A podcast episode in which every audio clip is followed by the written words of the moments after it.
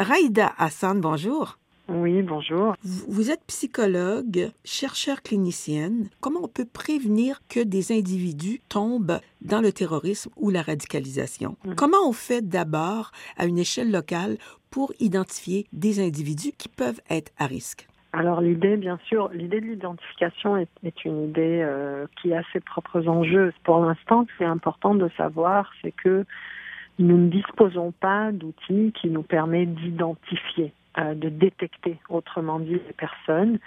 C'est souvent euh, l'entourage, les personnes qui sont en contact étroit avec la personne qui entre dans une trajectoire, on va dire, de radicalisation violente, qui sont les plus à même d'alerter ou de s'inquiéter. Et souvent, les programmes de prévention ou d'intervention qu'on met en place sont des programmes qui sont ancrés dans la société, dans les communautés, dans le, quotidien des gens, justement pour permettre d'offrir de l'aide de manière proximale et rapide à la personne qui en a besoin. Est-ce qu'à ce, moment-là, on doit s'intéresser, je sais pas moi, si on a un adolescent ou une adolescente, à quelqu'un qui commence à être davantage seul, à être solitaire, qui a moins de contact avec le reste de la famille ou les amis? Mhm. Bien sûr, il y, a, des facteurs de risque, c'est-à-dire il y a des choses que l'entourage pourrait euh, garder un œil ouvert et dans la majorité des situations, ce sont des choses qui habituellement inquiètent l'entourage, quelles qu'en soient euh, les causes, c'est-à-dire que la personne soit en trajectoire de radicalisation violente ou qu'elle soit dans n'importe quelle autre trajectoire de souffrance.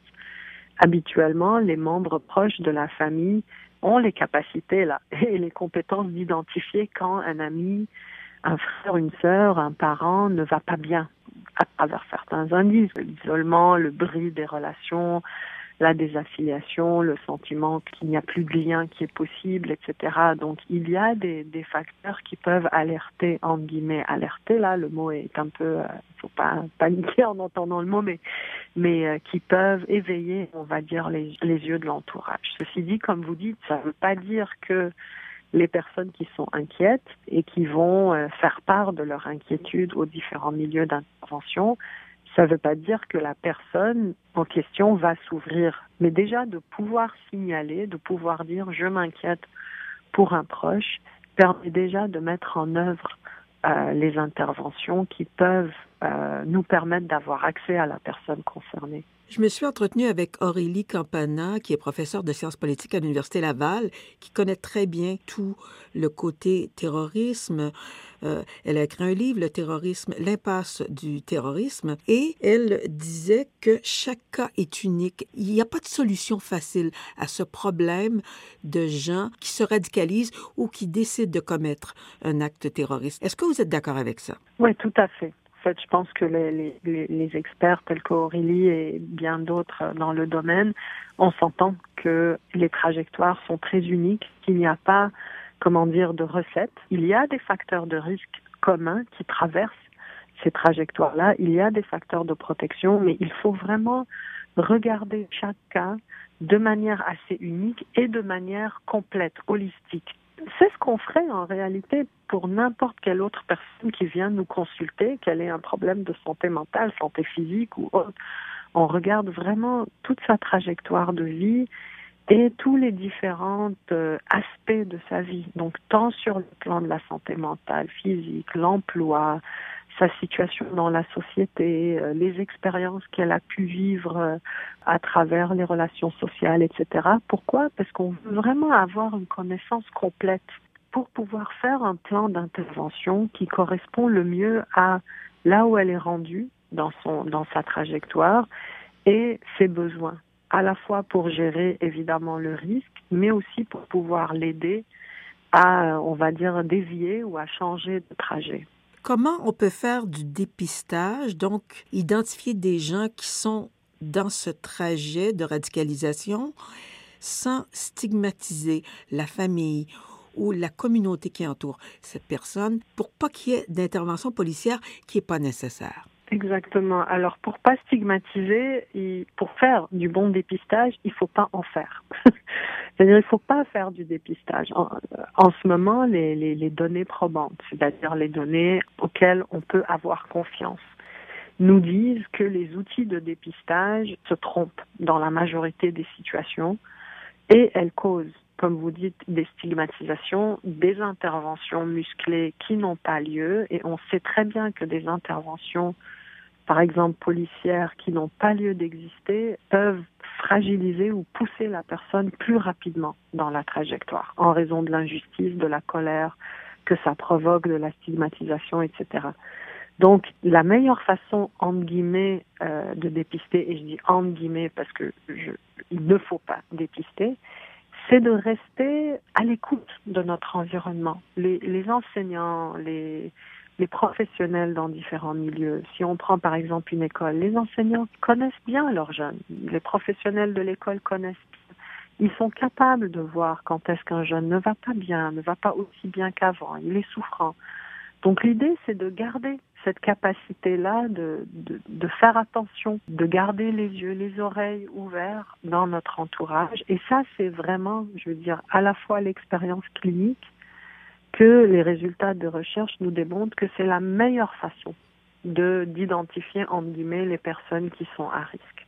Il faut travailler en équipe et mobiliser différents professionnels pour mieux analyser la situation et pour mieux répondre aux besoins du jeune, des parents, de la famille. Et c'est un peu le modèle qu'on a donc créé ici, qui existe là depuis un an déjà, deux ans, auprès des familles ou des individus auprès desquels on intervient. C'est un modèle comme ça qui est multisectoriel, donc où il y a vraiment une collaboration entre les différents secteurs de la société. Et c'est un modèle, est-ce qu'il est unique? Est-ce que c'est quelque chose qui se fait de la même façon ailleurs? C'est-à-dire que c'est un modèle qui a un côté unique.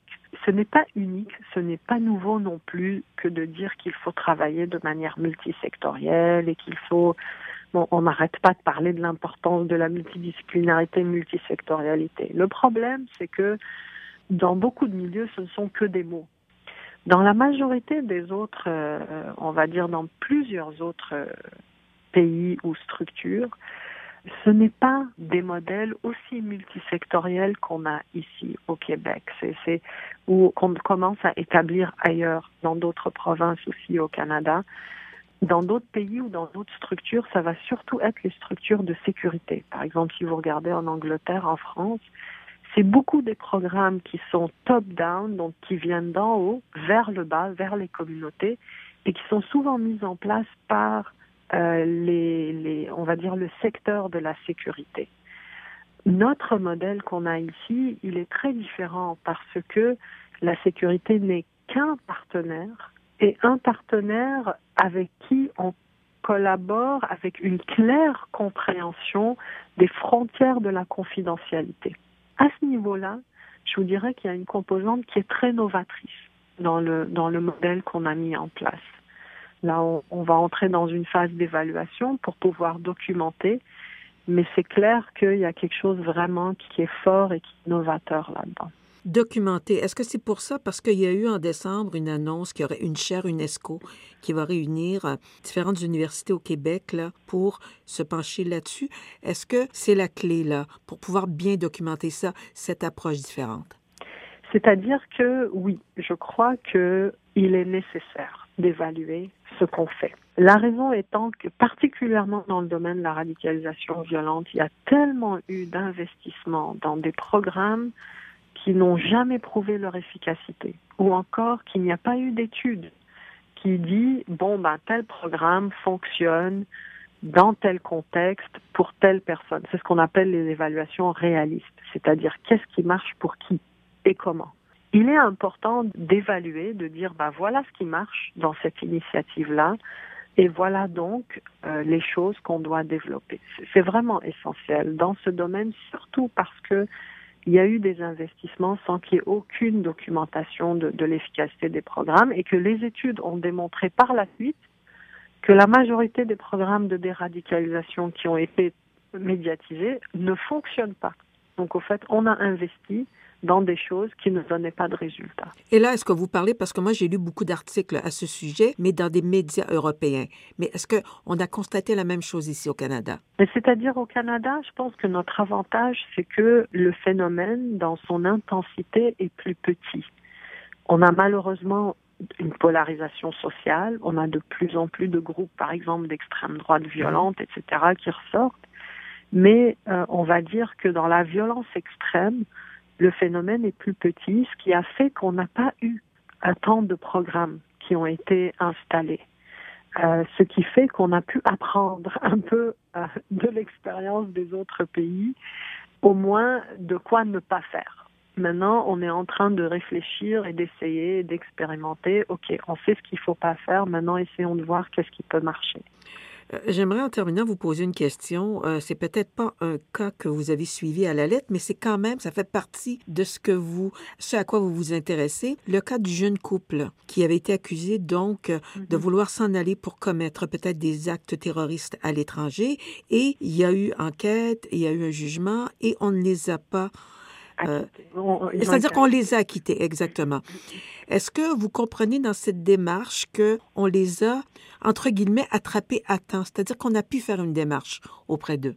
Bah, au fait, bon, sans parler de, de, de, ce cas spécifique, je pense que surtout dans ce cas spécifique où il y a eu, il y a eu une intervention judiciaire et policière. Donc, au fait, ces personnes-là ont été, ont été détenues et ont, ont, ont subi un procès avant d'être acquittées.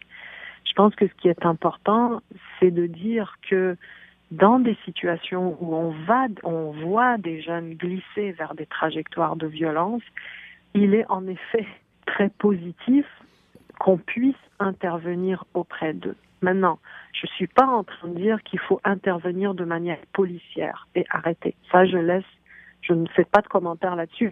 je laisse les services de sécurité, ils sont bien mieux placés que moi là-dessus.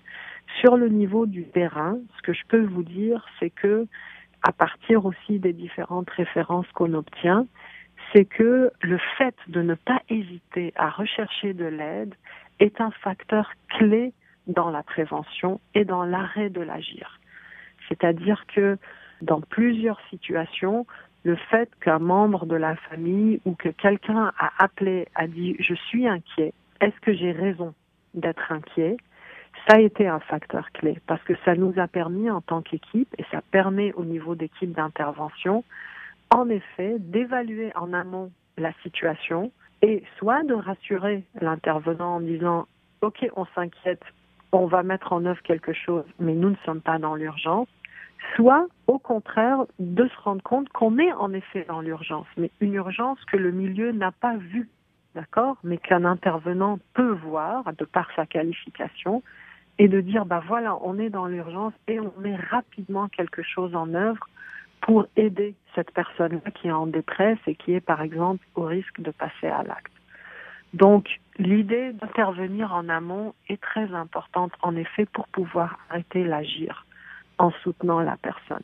Raïda Hassan, je rappelle que vous êtes professeur au département de psychologie à l'Université du Québec à Montréal. Merci beaucoup. Merci à vous.